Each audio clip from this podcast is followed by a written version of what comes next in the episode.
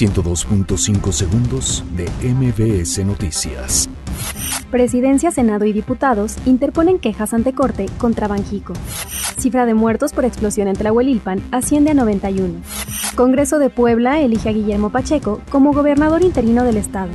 Detectan nueva fuga en ducto de Pemex Hidalgo. Elementos de la Policía Municipal inspeccionan la toma clandestina.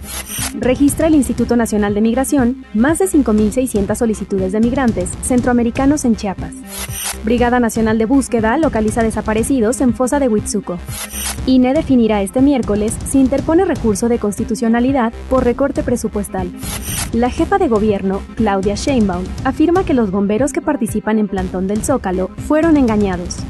La Secretaría de Seguridad Pública Ciudadana señala que los homicidios en México rompieron récord durante el 2018. Tormenta Harper y cierre de gobierno en Estados Unidos afecta el sur de Florida. 102.5 segundos de MBS Noticias.